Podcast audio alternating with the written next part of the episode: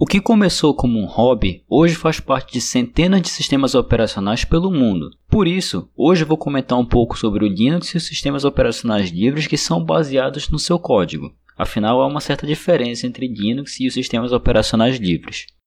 Posso entrar no seu smartphone?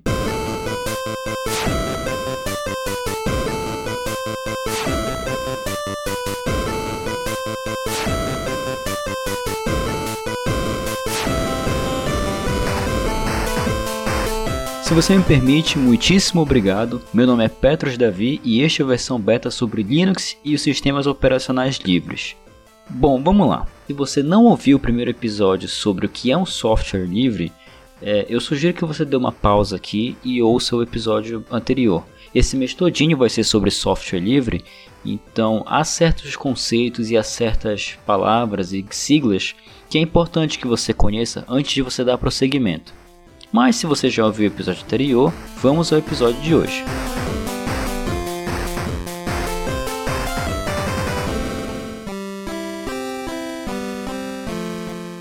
Bom, vamos lá. Linux. O Linux é uma plataforma de infraestrutura de TI e de sistema operacional de código aberto, ou de open source, como a maioria das pessoas falam. O Linux originalmente começou como um hobby, como a maioria das coisas da informática de grandes invenções acabaram acontecendo como um hobby, do nosso querido Linus Torvalds, que foi criado em 1991. Quando o cara estava na faculdade, simplesmente ele quis criar uma versão alternativa, gratuita e de código aberto do sistema operacional Minix, que era baseado nos princípios e designs do Unix. E caso você não se lembre, o Unix era um sistema operacional proprietário, então você não tinha acesso ao código-fonte dele e você não poderia modificá-lo do jeito que você quisesse. Como resultado, esse hobby se tornou o sistema operacional com a maior base de usuários do mundo, só perdendo para o Windows, é claro além de ser o mais usado nos servidores públicos de internet e o único adotado nos 500 principais e mais rápidos supercomputadores do mundo. De repente, até o Watson da IBM pode rodar alguma coisinha de Linux dentro dele. Por ser um sistema em código aberto, essa é uma das grandes principais vantagens do Linux. O que significa ser um sistema em código aberto? Significa que você pode fazer as mudanças que você quiser no código. Cabe ressaltar aqui fazer uma pequena diferenciação. Muitas pessoas acabam chamando sistemas operacionais baseados em Linux como Linux e há uma certa diferença né, aqui. O Linux ele não é o sistema operacional completo, ele é apenas o kernel. Se você já viu alguns episódios anteriores comentando sobre sistemas operacionais, você deve se lembrar que kernel é o núcleo do sistema operacional e onde são executados os serviços mais críticos que um sistema operacional precisa para funcionar. Então, o Linux em si, ele é o código. O que o Linus Torvalds fez foi criar um código para que as pessoas pudessem trabalhar e desenvolver sistemas operacionais de código aberto em cima desse código que ele estava gerando, já que o Windows do nosso querido Bill Gates e o Unix, que também ainda era um sistema operacional ainda muito utilizado na década de 90, eram sistemas de código fechado. Você não pode acessar e você não pode modificá-lo da maneira que você quer. Então essa foi a ideia inicial dele sobre criar um sistema operacional que fosse gratuito e livre para que todos pudessem modificar da forma que quisessem. No entanto, isso deve ser feito sob a mesma licença GPL, que é a licença pública geral que foi estabelecida pelo projeto GNU, que foi um projeto que foi desenvolvido pela FSF, que é a Free Software Foundation, a Fundação de Software Livre, que foi desenvolvida pelo nosso querido Richard Stallman. E com isso, a nomenclatura mais correta para sistemas operacionais que utilizam Linux seria GNU Linux. GNU Linux seria um nome mais apropriado para se chamar as distribuições Linux em si.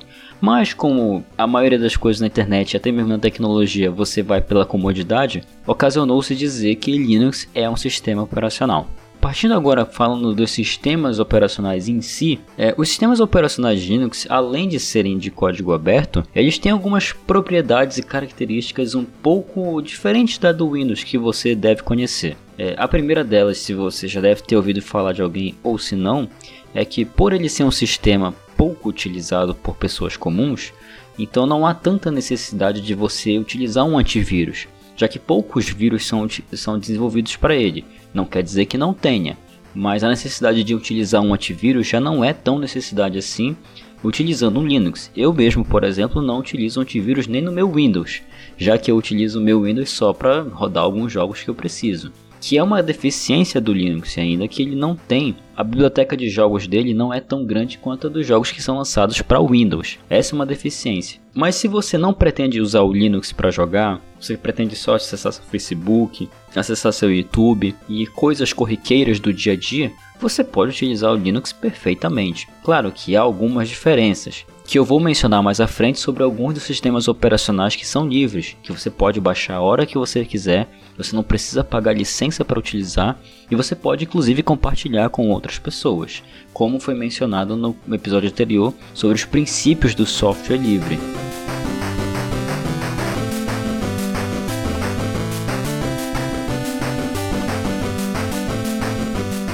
Bom, isso está tudo muito bacana, tudo muito bonito, Linux se desenvolvendo para uma comunidade livre, para ser um sistema operacional livre, mas é, mesmo depois que ele foi lançado, é, ele ainda não era uma coisa tão acessível. É, se você reparar, em 91 sequer tinha a internet mal estava bem desenvolvida, então sequer tinha motores de busca.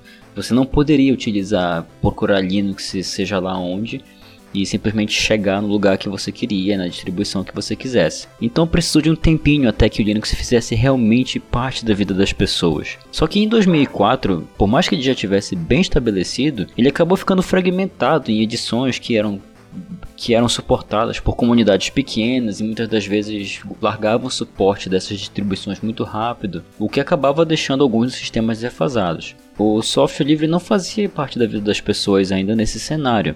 Afinal, o Windows XP ainda era muito utilizado na época no comecinho dos anos 2000, então por conta disso o Linux ficou muito à sombra do Windows por muitos anos. Foi quando um certo moço chamado Mark Shuttleworth reuniu uma pequena equipe de desenvolvedores do Debian que juntos fundaram a Canonical e decidiram criar uma distribuição Linux fácil de usar chamada Ubuntu. Para quem não sabe, Ubuntu é uma palavra africana antiga que significa humanidade para todos. É frequentemente descrito como um lembrete de que eu sou o que eu sou porque todos nós somos. É um princípio que a maioria das pessoas envolvidas em software livre acaba aderindo com o tempo, porque se você tiver curiosidade de um dia conhecer algum fórum ou conhecer pessoas que trabalham com software livre, você vai perceber que as pessoas trabalham mais para ajudar os outros mesmo. É, cada um tem suas particularidades e tudo mais, mas em geral, uma pessoa que trabalha e que redistribui, ou não precisa nem trabalhar, não precisa nem necessariamente mexer com o código, mas que utilize software livre na sua vida,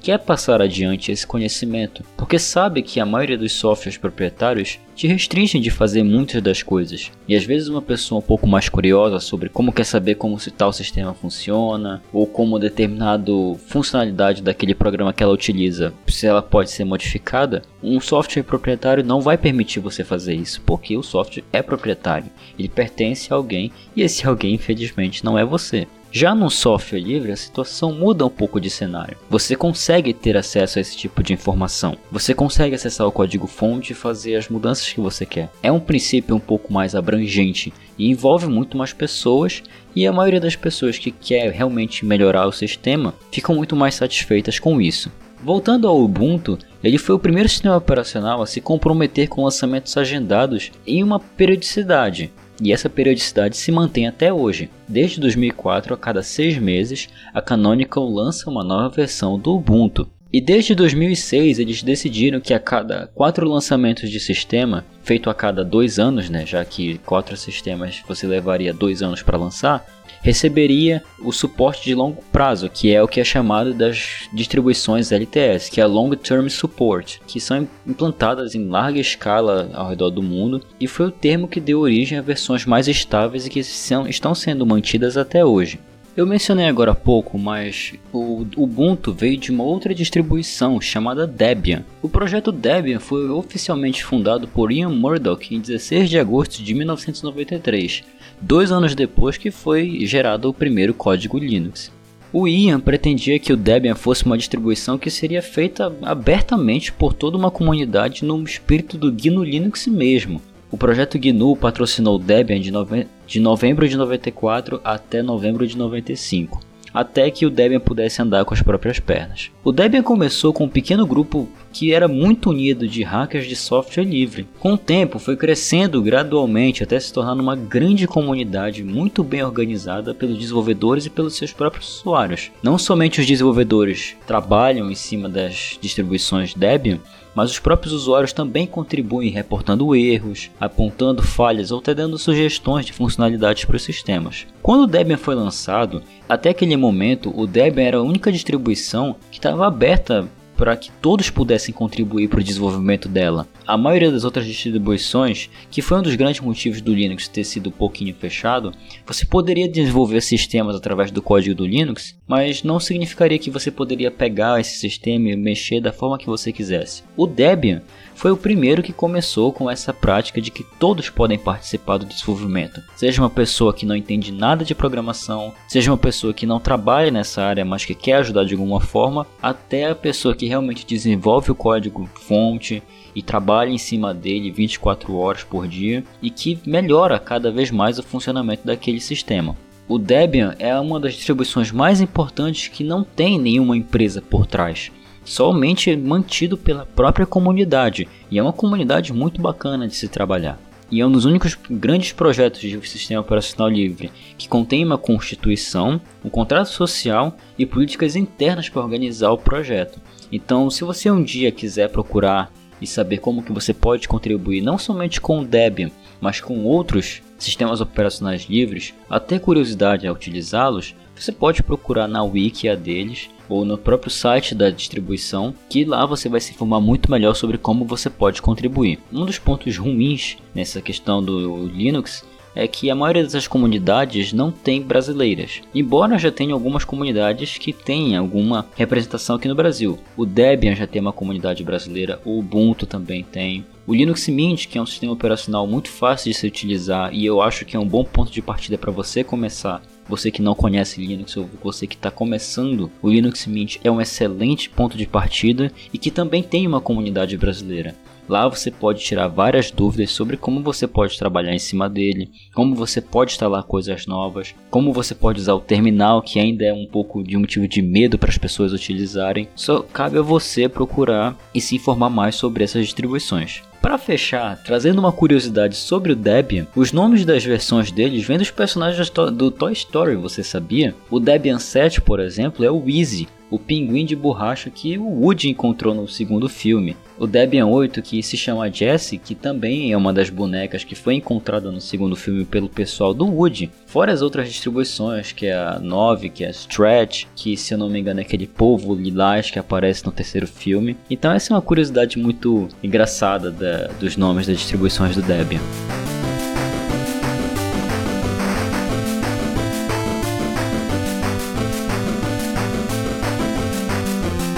Bom, esse foi o episódio sobre sistemas operacionais livres e sobre o Linux. Eu espero que você tenha gostado desse episódio e tenha tirado algumas dúvidas suas sobre o que é um sistema operacional livre, o que é o Linux, que é uma dúvida sobre muitas pessoas ainda. Muitas pessoas ainda têm muito medo de, do nome Linux e da mística que envolve ele. Muita gente vê ele como aquelas coisinhas do Matrix que as pessoas viam, que é aquela tela verde com aquelas letras todas verdes descendo, você pode trabalhar no Linux dessa forma. Mas se você não quiser trabalhar nele dessa forma e quiser utilizar como se você estivesse utilizando o Windows, através de janelas, através de atalhos e através de programas para você utilizar os outros programas, não há problema nenhum. E muitas das pessoas da comunidade também acham isso um pouquinho ruim, porque você é, não utiliza a total extensão do Linux se não usar o terminal.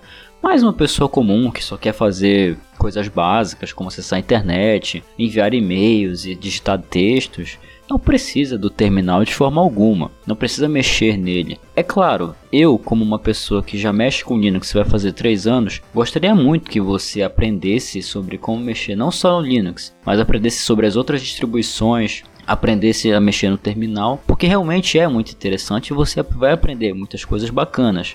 Mas se você também não quiser, você não é obrigado, você pode utilizar o Linux sem problema nenhum e sem utilizar o terminal. E nos vemos na próxima segunda-feira. Até lá!